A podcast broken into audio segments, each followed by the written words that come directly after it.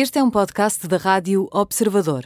Pode ouvir a rádio também em 98.7 na Grande Lisboa e 98.4 no Grande Porto. As armas e os E o resto é história. É apenas fumaça! do incêndio que lavra ainda na zona do Chiado. faz um filho, falo por gosto. Ai, milho vermelho, prova do Quer transformar este país numa ditadura. Lamento, Não, lamento. não. Com João Miguel Tavares e Rui Ramos. Olá, sejam bem-vindos ao 25º episódio de E o Resto é História, eh, que está a ser pela primeira vez transmitido a 1 de janeiro de 2020 na Rádio Observador. Este é um dia especial e, sendo um dia especial, achámos que o primeiro programa do ano novo devia ter uma novidade. E a novidade é esta. Temos pela primeira vez um convidado em estúdio, eh, portanto hoje vamos ser três, para a semana voltamos ao formato normal, mas hoje temos aqui um ilustre convidado. Eu e o Rui Ramos olhámos para o ano de 2019 e pensámos, se tivéssemos de escolher uma palavra que tivesse marcado 2019 no campo da história, que palavra é que seria essa? E após um aceso debate, a escolha recaiu na palavra escravatura. E se é para falar de escravatura, nada melhor do que convidar um especialista na matéria. Olá, João Pedro Marques. Olá. Seja bem-vindo à Rádio Observador Muito e ao obrigado. programa E o Resto da História. É um, é um prazer enorme tê-lo aqui. Um, o João Pedro é, é escritor, é, é historiador eh, e nos últimos anos tem assinado numerosos artigos nos jornais acerca do tema da escravatura, no qual se especializou e acerca do qual escreveu vários livros. E há pouco mais de dois anos publicou inclusivamente na editora Guerra e Paz um livrinho de divulgação muito útil intitulado Escravatura, Perguntas e Respostas. E como este programa é feito precisamente de perguntas e de respostas, é, é por aí que eu proponho que comecemos. Ah, Rui, queres ter a honra de fazer a primeira pergunta ao nosso ilustre convidado? Uh, quero, sim senhora. Olá, João Pedro. Olá, Rui. A primeira pergunta é um conjunto, é um conjunto de, de perguntas. Aliás, há imensas perguntas para fazer sobre este assunto e não vamos fazê-las todas aqui, ah, embora tivéssemos vontade. A primeira pergunta talvez seja esta, que é a questão mesmo da- do debate que nós temos acerca da escravatura nas, nas sociedades ocidentais, nas nossas sociedades. sociedades. Nós sabemos que a escravatura foi, foi comum a muitas sociedades do passado, ah, mas a escravatura que hoje nos incomoda não é a escravatura romana, não é a escravatura nas sociedades islâmicas, é a escravatura nas sociedades ocidentais e especialmente a escravatura promovida pelos ocidentais a partir de África uh, na época moderna, isto é, entre os séculos uh, XVI e princípio do uh, século XIX. E esta é a primeira pergunta. O que é que esta escravatura tem de tão específico que ainda hoje pode suscitar mais do que a curiosidade que, por exemplo, a escravatura antiga suscita? Isto é, hoje suscita ainda debate. Isto é, porque é que o tráfico de escravos promovidos pelas sociedades europeias, eh, ocidentais a partir da África, ahm, suscita este debate e o tráfico de escravos promovido, por exemplo, pelas sociedades do Médio Oriente a partir também de África, que, em algumas estimativas, eh, que, segundo alguns especialistas terá tido uma dimensão quase tão relevante em termos numéricos, eh, porque é que esse tráfico de escravos não suscita as mesmas questões no mundo e não, não- e não nos eh, leva às mesmas interrogações? Isto é, verdadeiramente o que é que teve de historicamente específico esta escravatura ocidental? Esta penso que é talvez a primeira questão que nós podemos eh, levantar para perceber porque é que continuamos a falar tanto eh, e de uma maneira tão acesa eh, sobre eh, escravatura, tráfico de escravos. Bem, muitas perguntas numa É só. muita pergunta. Vamos lá a isso. Hum, eu- há várias razões. Eu penso que uh, uma delas é, desde logo, por, enfim, por razões políticas, digamos assim. Uhum. Uh, é, é a esquerda, sobretudo, que agita este incómodo. Uhum. Um, e a esquerda gosta pouco de tocar em qualquer coisa que possa denegrir ou abalar o mundo muçulmano. Portanto, digamos que pudicamente tapa o- os olhos quando olha para, para, esse, para essa parte do tráfico eh, de escravos e, e- e da escravidão. Não pode ser uma questão de fontes também? De fontes, ou seja, disponibilidade Também, de fontes. também, também, porque o, o tráfico que foi feito, por exemplo, através do, do deserto do Saara e mesmo o tráfico marítimo do, no Índico e no Mar Vermelho não, não teve, não tem o suporte documental, certo. não tem registros, as caravanas juntavam-se, separavam-se, não há um registro do número de escravos. E, portanto, as estimativas quantitativas, por exemplo, são muito menos seguras do que relativamente ao tráfico uh, uh, transoceânico, onde os navios têm uh, livros de carga, é? do número pois. de pessoas que transportavam. E os próprios navios têm um limite de capacidade de, de, de transporte, não é? Isso está, está, tudo relativamente bem estudado. Agora, no, no transporte por terra, a coisa é muito. Só, só se consegue a partir de, do número de descendentes é? Ah. Uhum. E, porque há, há aqui uma, uma, uma, diferença interessante, é que enquanto que no tráfico transatlântico para as Américas, sobretudo, um, privilegiava-se a importação de uh, homens, dois terços de escravos masculinos para um terço de escravas uhum. de mulheres africanas, mulheres ou crianças.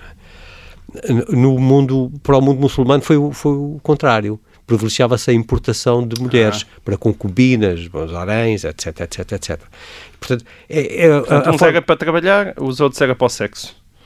Também Muito se importavam bem. homens, mas eh, para os exércitos, sobretudo, é? para pescadores de pérolas, para, para a agricultura hum. menos, porque havia mão de obra suficiente, é? na América é que não. Pois. Mas, uh, uh, portanto, o, o, o cômputo do ponto de vista quantitativo não é tão seguro e, portanto, há mais documentação para o tráfico transatlântico do que existe para o tráfico feito para os países muçulmanos. Mas uh, eu acho que, por um lado, é essa a razão, por razões políticas. Por outro lado, há, e também é uma teoria que a esquerda privilegia muito, a ideia de que o tráfico transatlântico e a escravidão que se montou depois, o sistema escravista que se montou depois uhum. nas Américas, era mais brutal. Uh, e isto vem de encontro à pergunta que o Rui fez, o que é que havia de específico, era mais brutal do que todos os outros. Uh, e, e, e, quer dizer, uh, é preciso reconhecer que o tráfico transatlântico foi uma coisa de uma violência enorme, não é? Pessoas encafuadas em, no, nas cobertas dos navios durante semanas, praticamente sem espaço para se mexerem, rodeadas de fezes, e urina, e, etc., e vômito. E, e, depois as condições, sobretudo na safra do açúcar, porque hum. o açúcar uh, tem que exige um trabalho América, intensivo já, é? na América. São Tomé também aconteceu. Sim, e São Tomé. Uh, e, e, no, e, no, Mediterrâneo exige um trabalho uh, intensivo, porque uma vez cortada a cana, ela tem que ser esmagada, tem que ser processada muito depressa, porque senão o, o suco uh, azeda e, e, seca. E, tal. e hum. portanto, aquilo, a safra de açúcar que durava meses, é? era uma coisa que exigia um trabalho intensivo e esgotante. Esgotante. E, portanto, de facto, foi, foi, um, foi, foi muito brutal. Mas o tráfico e a escravidão para outras regiões foi igualmente brutal. E noutras épocas da, da, da, da história foi igualmente brutal. É muito difícil estabelecer aqui uma hierarquia, digamos assim, uma, uma escala de Richter do sofrimento humano associado à escravidão. Hum, Isto, uhum. digamos que está onde Exato. cada historiador quiser colocar a tónica. Mas não haveria uma industrialização maior, ou seja, havia uma espécie de exploração industrial do corpo uh, nessas, na escravatura hum, promovida pelas sociedades ocidentais que possivelmente era mais artesanal, digamos assim, no tipo de escravatura, sim? Sim, sim. E havia mesmo uma forma de organizar o trabalho uhum. que tem uh, semelhanças com a cadeia de produção industrial. Certo. Mas, mas é verdade também que, que, sobretudo no século XIX, em África, também se montaram sociedades assim. no norte uh, da Nigéria, naquela região que hoje em dia é dominada pelo Boko Haram. Boko é? Haram, sim. Que uh, houve ali um califado, o califado Sokoto, que chegou a ter 4 milhões de escravos. Pensa-se. É? Tanto quanto o, o, sul dos Estados Unidos tinha no, no pico. e, portanto, quer dizer, esta, esta é muito, eu não consigo estabelecer uma hierarquia. É verdade que certas situações em África, uh, os escravos pareciam viver uma vida semelhante à dos seus senhores. Uhum. É? Mas também é verdade que em África não havia manumissões não havia libertação dos escravos. É? E pois. também é verdade que no, em África os livros também eram vendidos. É? Coisa que não acontecia no Ocidente. Portanto, quer dizer, tudo isto são situações muito complexas. Mas, portanto, existe também esta teoria, portanto, quem aponta, para mim, a única especificidade verdadeira do tráfico transatlântico e depois da escravidão é o seu cariz monorracial. Sim, essa, é, essa é a grande questão, que é a associação, que é, uma, que é uma novidade em relação à antiguidade, por exemplo, a associação entre escravatura e cor da pele, e, e até quase origem geográfica, quer dizer, Sim. isto é, uh, no século XVII, nos séculos XVII, XVIII, nas Américas, isto é, a escravatura ocidental é uma escravatura nas Américas, sobretudo, onde estão as colónias, uh, as colónias europeias, e é uma escravatura associada ao, uh, ao negro, quer dizer, à cor da pele, ao africano. Exatamente. E isso é talvez uma é? especificidade é? muito grande, não é? É uma especificidade. Acabou por se chegar aí, quer dizer, vamos ver, podiam ter sido brancos. Pois, exato, por, por exemplo. Podiam. Ou podiam ter sido índios, mas não. E foram. E foram, alguns. Inicialmente, inicialmente depois foram. o Bartolomeu de Las Casas. Sim, exato, e, os, e, os, e os jesuítas e tal. Uh... Porquê? Não, quer dizer, porque se achava que um, aqueles indivíduos estavam tão próximos, quer dizer, na visão de, de vários deles, não era de todos, exato. não é? Ou sempre quem olhasse para a América como um, um mundo brutal e violento uhum. e uhum. selvagem, Sim. mísero, como se dizia. Uh, mas o Bartolomeu de Las Casas e outros olhavam para aqueles índios como uh, figuras próximas do Jardim do Éden. E, uh, desconhecedoras do pecado, porque nesta altura, nós estamos a falar no século XVI, defendia-se, julgava-se que a escravidão era uma consequência, os homens da igreja, claro, Sim. era uma consequência, hum, toda a gente, eh, por norma, era uma consequência do pecado. Isto foi uma coisa que foi desenvolvida, por exemplo, uh, Santo Agostinho, uhum. dizer, já, já nos primeiros, os, os, primeiros, os pais da Igreja, não é, desenvolveram esta teoria. Sim, a associação entre a escravidão e uma falta e uma falta que é uma ideia, que é uma ideia que vem da antiguidade clássica. O Aristóteles dizia que os, os escravos eram naturais, havia pessoas que nasciam para serem uhum. escravas porque tinham uma deficiência na uh, beleza, na, na beleza da, da alma, uhum. e portanto havia ali uma deficiência qualquer. Pois. E, e, e, esta, esta ideia de deficiência que faz com que aquele indivíduo seja predestinado à escravidão foi aproveitada depois pelos eh, padres da Igreja que uh, associaram à ideia de pecado. Havia de facto uma deficiência, essa deficiência era, era o pecado. pecado. E como toda a gente é pecadora, não é? cabe a Deus determinar quem é que vai ser escravo e quem é que vai ser senhor. E acreditava-se nisto. E, portanto, quando se chegou à América, achou-se que, há muita gente achou que aquelas pessoas eram até desconhecedoras do pecado. Pois. E, portanto, como é que se podia estar a escravizar gente que, parecia, eh, enfim, inocente? inocente e, eh, o que não acontecia com os, com os africanos, porque os africanos pertenciam ao velho mundo. Uhum. Aliás, parte deles eram muçulmanos, não é? Pois. Hum? Logo à partida. E depois pertenciam ao velho mundo, um mundo que já tinha estado exposto à, à Bíblia e à, à, palavra dos apóstolos e que conhecia a escravidão. Já existia Sim. escravidão em, em, África e, portanto, pareceu mais natural, o próprio Bartolomeu de Las Casas defendeu isso. Certo. Substituir a escravidão do índio pela escravidão do negro. Uhum. Portanto, deixou de se escravizar. Por outro lado, também não se escravizavam os brancos. Os, os ingleses ainda o utilizaram no século XVII, até ao século XVII, um, um, contratados, trabalhadores forçados uh, irlandeses. Uhum. Que uh, até que alguns deles casaram com negros, etc. Mas isto depois foi descontinuado, porque havia um preconceito, ou digamos que uma norma, que impedia a escravização de cristãos. Pois. Depois o que se discutia muito era se uma vez convertidos ao cristianismo os negros deviam ou não ser libertados. Uhum. Isso discutiu-se no âmbito quer do cristianismo, quer do Islão. O mesmo problema se teórico se colocou no Islão. Se quem estava convertido, e estavam todos convertidos, não é? Porque no Islão não havia a, a, aquela posição uh, agnóstica. Hum. E, portanto, estavam todos convertidos se se deviam libertar ou não. Ninguém libertava por essa claro. razão. Mas não se podia escravizar, no Islão não se podia escravizar um muçulmano, um, uhum. um bom crente, e aqui na, na, Europa, no mundo ocidental, também não se podia escravizar um, um cristão. E, portanto, porque é importante dizer uma coisa, até ao século XV, XVI, um, os, os escravos, aqui na Europa, eram quase todos brancos. Sim, pois. É? Nós, nós falamos, por exemplo, de. Uh... Mas não houve uma época sem escravatura. Eu não sei, as pessoas que lá em casa não têm muita consciência disso. Porque para nós a escravatura era uma daquelas coisas que nós identificamos, sei lá, com o tempo de Roma. um, e depois passamos a identificar novamente com, com, com a África descoberta, não é? E, e, portanto, dá a ideia que ali entre a queda de, de Roma no mundo ocidental e o início dos descobrimentos foi um período sem escravatura. Mas não foi. Hum. O, o, o, que acontece é que ela desapareceu de vários sítios, hum. não é? vários locais. Sim. Tem que ver com a riqueza também. Mas manteve-se em certas zonas da Europa. E com os fontes de escravos, isto é. Sim. Eu, eu, estou a falar apenas da Europa, não é? No, uhum. no mundo muçulmano manteve-se. Certo. Manteve -se sempre. Mas, sim, sim, é? Eu refiro-me à Europa. Sim. E, e, lá para, para a Ásia também em muitas, em muitas regiões.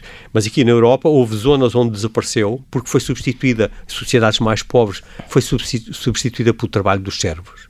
Não é? Sim. Que tinham outro tipo de relação com a liberdade, com as, as, relações de dependência e de obrigações, etc.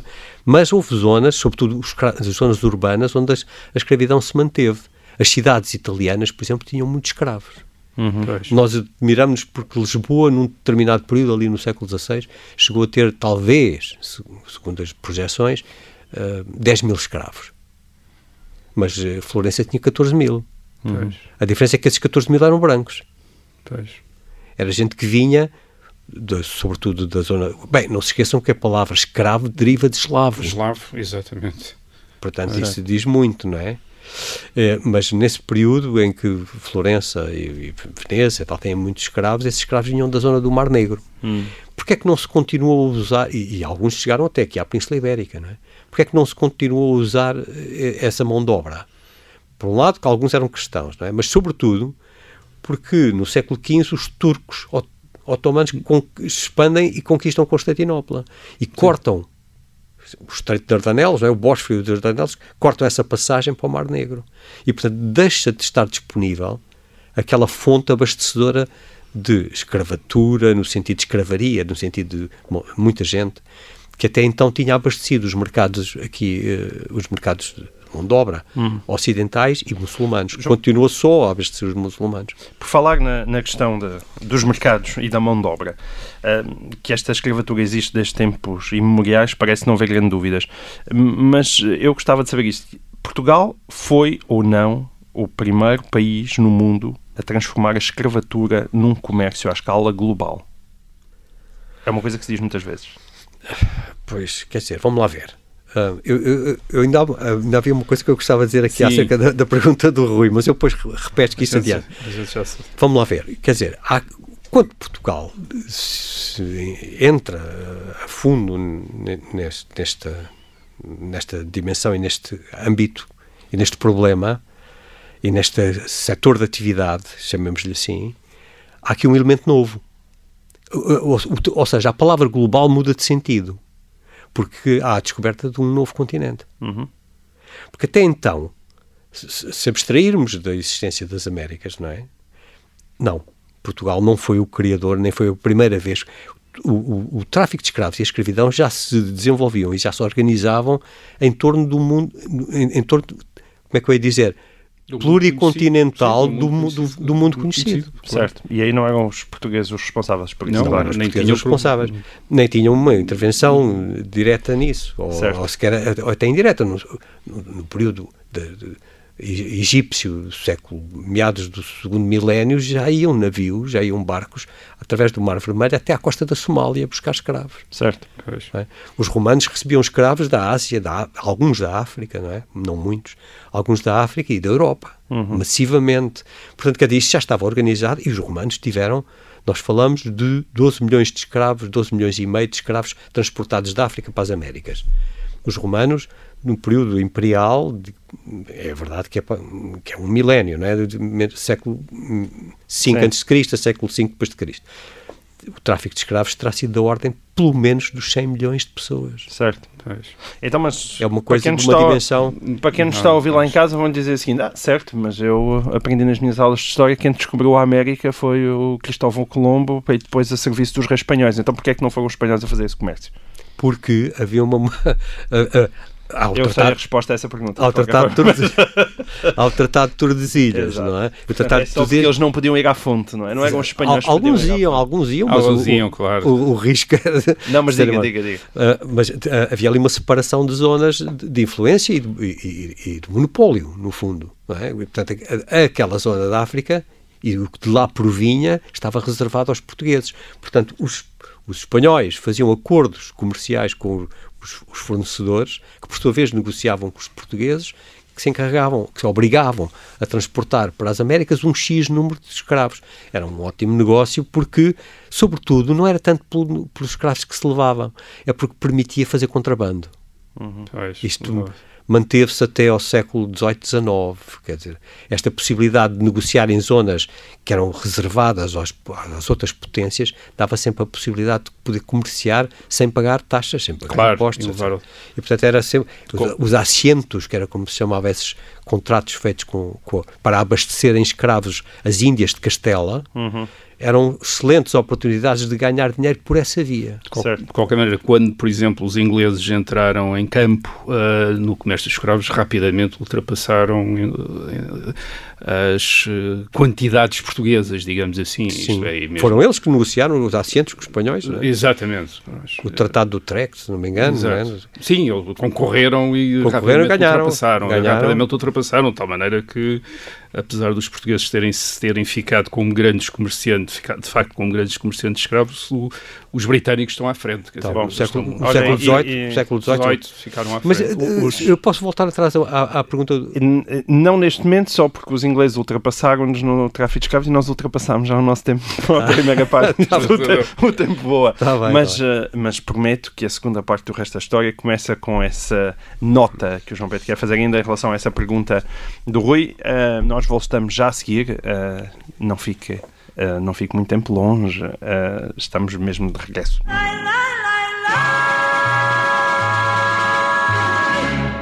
Olá, sejam bem-vindos a esta segunda parte de O Resto da História, o 25 episódio do programa especial do Ano Novo. E desta vez temos connosco em estúdio um convidado especial, o historiador João Pedro Marques, para nos falar da escravatura, que foi uma das palavras que teve uma forte ressonância histórica e que marcou o ano 2019. João Pedro estava a dizer que queria fazer uma adenda à interminável pergunta do Rui Ramos que no início das eh, é por, isso, question. é por isso que ele não, não é ele a fazer as perguntas. E Sim. depois faz perguntas muito longas Sim. e muito complexas que o convidado ocupa o tempo inteiro a responder. Eh, é que, de, facto, havia. Por, que razões é que eh, nós estamos tão focados ou tão incomodados com o, o- o tráfico e a, escra- a escravatura desenvolvida pelos europeus e não Hum, com outra que, com- com que se outras. praticava antigamente. E, eu falei em duas ou três razões, mas, mas há uma outra que de facto que, é- que é- há várias, há muitas. Claro. Há, há muitas. Há, algumas são evidentes, é um, mesmo do ponto de vista do âmbito geográfico, é um espaço que nos diz mais, não é? E histórico. Sim, do que, o que se passa no deserto do Saara, não é? Portanto, isso é natural. Mas hum, há, há- uma outra razão que é importante, que é a seguinte: de facto, há, há- é tem que ver com a culpa dos ocidentais. Os ocidentais Hum, desenvolvem e cultivam isso. Uh, o Bernard Lewis, que é um historiador eh, inglês que fez grande parte da carreira nos Estados Unidos, dizia que os, os ocidentais querem monopolizar a culpa. Sim, exato. Só, Assim, tem- só quer- os ocidentais é que são culpados. São culpados o mal do mundo, o é- mal do mundo. Quer dizer, são, são tão eh, racistas, imperialistas, eh, escravistas, como foram todas as outras. Mas, mas toda a culpa desses. E, e mais, paradoxalmente, foram aqueles que mais fizeram para acabar ou para eh, Exatamente. atenuar os malefícios dessas. E, no entanto, são eles que se culpam de tudo. Então é a nossa boa educação judaico-cristã. É, mas isto também foi muito explorado e era aí esse ponto que eu queria chegar. Quer dizer, há uma certa razão, no caso concreto da escravatura, há uma certa razão de ser, porque o cerne da campanha abolicionista do final do século XVIII, depois no século XIX, foi todo ele montado em cima disso. Foi todo ele uma acentuação da culpa, uma ah, e, e- e, simultaneamente uma descrição idealizada do que seria o africano, o africano como um ser inocente que tinha sido trucidado pela ganância do europeu. E, portanto, durante isto foi dito e repetido milhares de vezes nos jornais, nos discursos políticos, nos livros. eh, A Cabana do Pai Tomás, que é uma coisa que nós Sim, não sim. temos ideia, mas deve ter sido o livro mais lido no mundo. foi o Pois. primeiro best-seller e o livro mais lido no mundo. E, portanto, a campanha abolicionista eh, repetiu, martelou estes sistemas constantemente e é estranho e, e ao mesmo tempo é curioso e significativo que eu, nestes debates que tenho tido ultimamente na imprensa, vejo que este tipo de versão é aquela que continua a ser, Continua a ser, pois. que foi absorvida uhum. pela maior parte da população e continua a ser repetida por muitas pessoas que intervêm no debate. Esse, esse abolicionismo é muito interessante, esse abolicionismo, por exemplo, naquele espaço uh, onde foi mais uh, veemente, que é o espaço anglo-saxónico, sobretudo em Inglaterra, tem uma origem religiosa forte. Sim, Isto forte. é, os Quakers, que Exatamente. são a Sociedade dos Amigos, quer dizer, que está por detrás de uma desse Exatamente. grande esforço no século XVIII na Inglaterra para criar uma opinião anti, contra, a escrava, contra o comércio e depois contra a própria instituição da escravatura sim, sim. E, e, tem uma forte componente religiosa e, portanto, Muito esse, essa, essa ênfase na culpa, quer dizer, numa especial culpa que está associada à instituição, à instituição da escravatura, ficou. Isto é, foi uma campanha muito bem sucedida. Provavelmente teve de ser feita naqueles termos para sim, obter sim, aqueles resultados grandes, porque nós temos de uh, imaginar, quer dizer, a campanha contra a escravatura vai contra a propriedade, contra os interesses de muita gente e contra muitas situações estabelecidas, contra economias. Portanto, havia vários raciocínios para uh, para justificar a continuação, ou pelo menos a, a não abolição abrupta, quer, ou no, quer do tráfico, quer, da, quer depois da, interrupção do tráfico, quer depois da, da própria instituição da escravatura. E provavelmente foi necessário fazer uma, uma campanha especialmente agressiva de, de, em termos de em termos dessa responsabilização moral uh, pela escravatura que ficou e que depois foi de facto, isso é, é verdade, foi explorada depois por, uh, por aqueles também que criticam o Ocidente ou as sociedades ocidentais de outro ponto de vista, quer, quer o seu sistema económico, uh, quer até o próprio papel dessas sociedades ocidentais no mundo. Isto é, uh, uh, as campanhas depois feitas contra o imperialismo ocidental, europeu ou até americano, usam muito, vão recorrer muito à herança desta. Uh, desta, sim, sim. Uh, destas campanhas contra a escravatura, não é? Quer dizer, vai, há uma continuação uh, em que se esquece praticamente que, de facto, um dos.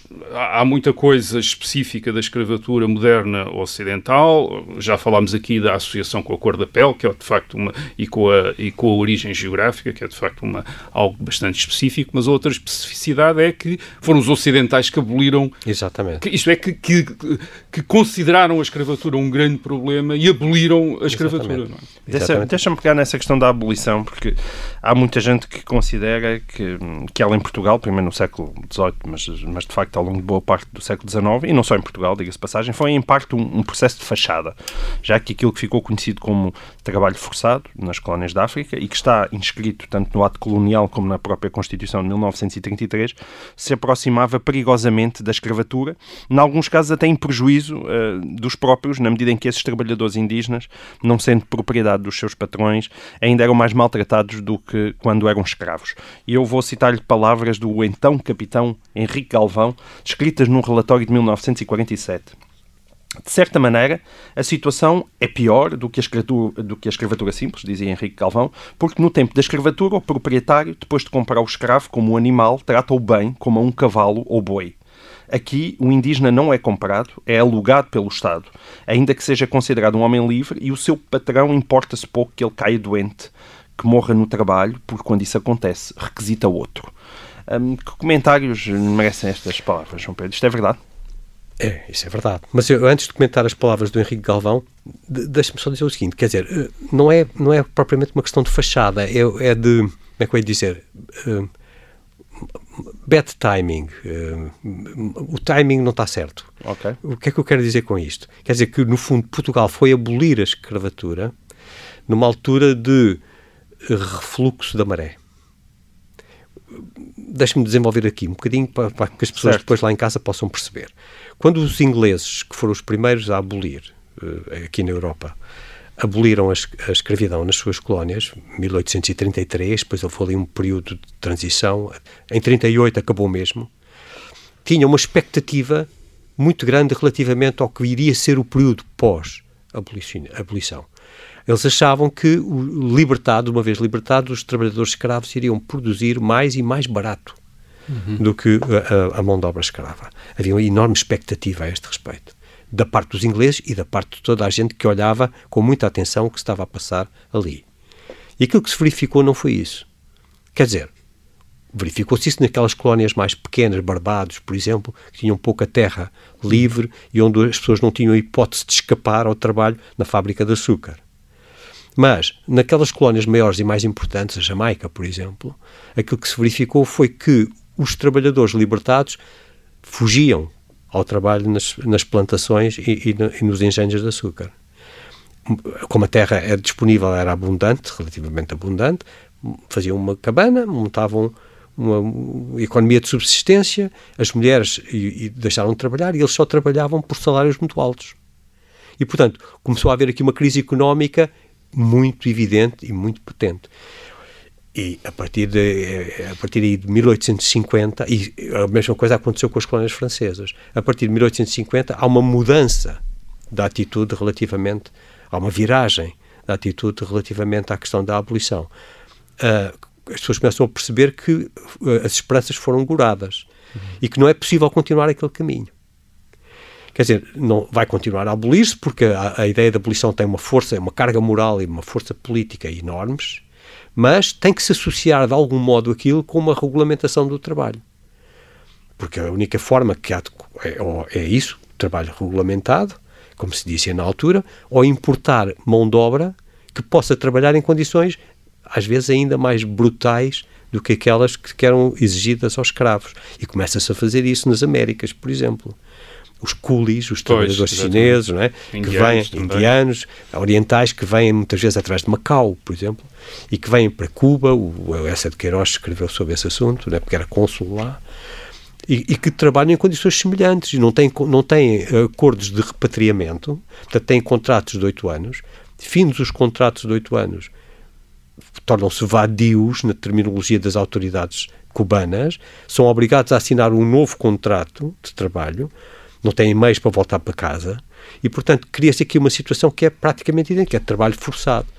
Foi a única forma. Que, e, e, quando Portugal de, começa a, a, avançar no sentido da abolição, que é nos anos 50, através das uh, propostas de lei de Sá da Bandeira e os decretos uhum. e por aí uhum. fora, já está, já está a avançar e vai acabar por decretar a abolição em 1875, já está a avançar num terreno em que toda a gente já sabe que o resultado da abolição, do ponto de vista económico, fica muito aquém daquilo que se esperava. E, portanto, já está a avançar com muita gente, com toda a gente praticamente nas cortes, nas, na Câmara dos Deputados e dos Pares, a dizer que é necessário, sim senhor, abolir, porque os olhos do mundo estão postos em Portugal, porque é uma vergonha o país não abolir, mas é necessário associar isso com contratos, com um regulamento de trabalho, aquilo que se chama um trabalho coercivo. Uhum, e com uma tutela, tem que haver uma tutela que obrigue o negro a trabalhar. Até porque Portugal vai abolir em África todos onde não existem estruturas ou, ou, existem pouquíssimas estruturas que permitam aplicar certo tipo de leis, enquanto que nas Américas a coisa era um bocadinho diferente. As sociedades coloniais já estavam de alguma forma montadas. E, portanto, aquilo que Portugal faz não é, não é propriamente uma fachada, mas é aplicar. E, aliás, todos o fizeram. Uhum. Os ingleses não, não, em África não seguiram o mesmo método que seguiram nas Caraíbas, nem na Índia. Não, não, não, mais ninguém. Toda a gente acabou por cair no trabalho forçado. Pois, pois. É? Conseguia ser uma barbaridade em termos de violência semelhante, Tanto, ou, semelhante ou pior, ou pior porque aí o Henrique casos. Galvão tem, tem razão, quer dizer, de facto as pessoas não eram proprietárias daquelas pessoas que trabalhavam e era-lhes indiferente se morriam ou viviam. Ao contrário do proprietário de escravos. Ao contrário sim. do proprietário de escravos. E, e, obviamente o Henrique Alvão está a falar de uma época que é os anos 40, portanto os anos da Segunda Guerra Mundial, basicamente, onde este tipo de trabalho forçado, quer dizer, nas colónias portuguesas, aumentou porque também aumentou a produção das colónias Exatamente. e o interesse, uh, o interesse económico das colónias aumentou durante essa época da Segunda Guerra Mundial e era o recurso, isto é, de um país que não tem muitos much Uh, meios para tornar útil, tornar útil uh, uh, uma colónia é, é de facto a exploração, é a exploração do trabalho, é nem, nem tem colónias especialmente povoadas, é a exploração da mão de obra enquadrada desta maneira Exatamente. pelas autoridades. Isto é uma, uma espécie de, vamos chamar assim, quase uma escravatura administrativa, Sim. quer dizer, isto é da Sim. administração, é a própria administração que dispõe das populações por através de várias de várias figuras, desde o pagar impostos até à necessidade de trabalhar como uma forma até de civilização, de introduzir a civilização. Deixem-me só dizer aqui duas coisas. Portanto, quer dizer, no fundo, para responder à pergunta do João Miguel Tavares, a questão é a seguinte. Uh, em gráfica, os, ingleses e depois os dinamarqueses, franceses, etc., tinham abolido a escravidão, portanto, uma fase ascendente, e depois estavam em refluxo, estavam em retorno, não é? Estavam a descer de uma fase descendente. Portugal começa mais tarde e, e já não sobe. Fica a meio do caminho porque a, a, onda já vem a descer. Uhum, Por isso é que eu falo numa mudança de maré. Portanto, houve um retrocesso. Mas não foi completamente uma fachada, foi, foi de facto mau timing. Isso, isso... E, mas já existia trabalho forçado em Angola, antes, em, em, em simultâneo com a escravatura, porque em, sobretudo em Angola, porque era a única zona onde os, os, ocidentais estavam fixados na costa, mas havia comércio com, a, com o resto do, do, do, da, região lá muito profundamente no interior, uhum. quase que até à Lunda, não é? E, portanto, aí, mão, como não havia meios de transporte e os rios não eram navegáveis, grande parte desse transporte era feito por gente forçada a uhum. fazê-lo, que eram os chamados carregadores. Pois. Que depois se mantém, não é? Mantém até o século XX. Eram homens livres, homens e mulheres livres, que eram pedidos às autoridades das aldeias, não é? Claro. ao SOBA, ao, e, e, que eram, ficavam dois anos ou isso, fora de casa, sofriam maus tratos, etc., por aí fora, e não recebiam nada. Eram, aqueles, eram eles que transportavam. O Sá da Bandeira tentou acabar com isto várias vezes, não conseguiu. Tentou substituí-los por uh, animais domesticados. Uh, mandou vir um cornaca da Índia para tentar domesticar elefantes e não resultou. Mandou vir uh, dromedários do, do hum. norte da África, mas uh, uh, o terreno era muito duro e magoava as patas dos animais, eles morriam. E, portanto, o único meio de transporte para o interior era, de facto, às costas das pessoas. Não eram escravos, eram homens livres, os carregadores. Não, Pouca gente fala nisto, mas isso foi um problema grande no século XIX que nunca se conseguiu resolver, precisamente por isso que não havia alternativa. Mas a, grande questão, é, mais, mais uma vez, o que é muito característico, de facto, da sociedade ocidental é que em todos os momentos há dúvidas em todos os momentos à discussão. Isto é, Henrique Calvão, nesta altura, era deputado, levantou este problema na Assembleia Nacional, era deputado e até um, um protegido de Salazar, em especial, ainda nesta altura, levanta esta questão na Assembleia Nacional. Isto é, isto é muito interessante, quer dizer, há uma sociedade para a qual a escravatura é um problema. Quer dizer, isso talvez também, só voltando àquela pergunta inicial, talvez também seja específico, muitos, há uma especificidade das sociedades ocidentais que é uh, a pouco e pouco quer na fase, digamos, religiosa, ainda em que há uma cultura religiosa hegemónica até ao século XIX, quer depois mesmo na fase já dos digamos, da declaração de, de direitos eh, dos cidadão, do homem e do cidadão, portanto, na fase de direitos humanos depois da Revolução Francesa, no século XIX, uh, os ocidentais mantêm uh, fora da Europa, que é curiosa, curiosamente, enfim, tirando aqueles períodos da Segunda Guerra Mundial e coincidente quer com o nazismo, quer também com o stalinismo, que de facto introduzem na Europa outra vez o trabalho forçado, o trabalho escravo. escravo. 5 uh, milhões quer, de nazistas tiveram sim, quer nos nazistas, quer na União Soviética, com o Gulag, sim, que também é um trabalho, também são formas de trabalho escravo, a construção de canais, a exploração de recursos na, na Sibéria. Portanto, quer o comunismo, quer o nazismo introduziram, de facto, depois a escravatura em grande, eh, em grande escala, através da desumanização de determinados eh, de determinados grupos, mas aquelas sociedades que nós hoje identificamos com as sociedades liberais e as sociedades eh, democráticas, fora da Europa mantiveram essas instituições por razões económicas, digamos assim, mas sempre com grandes problemas morais, isto é, sempre, sempre. com um grande problema moral, sempre com uma discussão, sempre com dúvidas, sempre com campanhas para a limitação, a abolição. E isto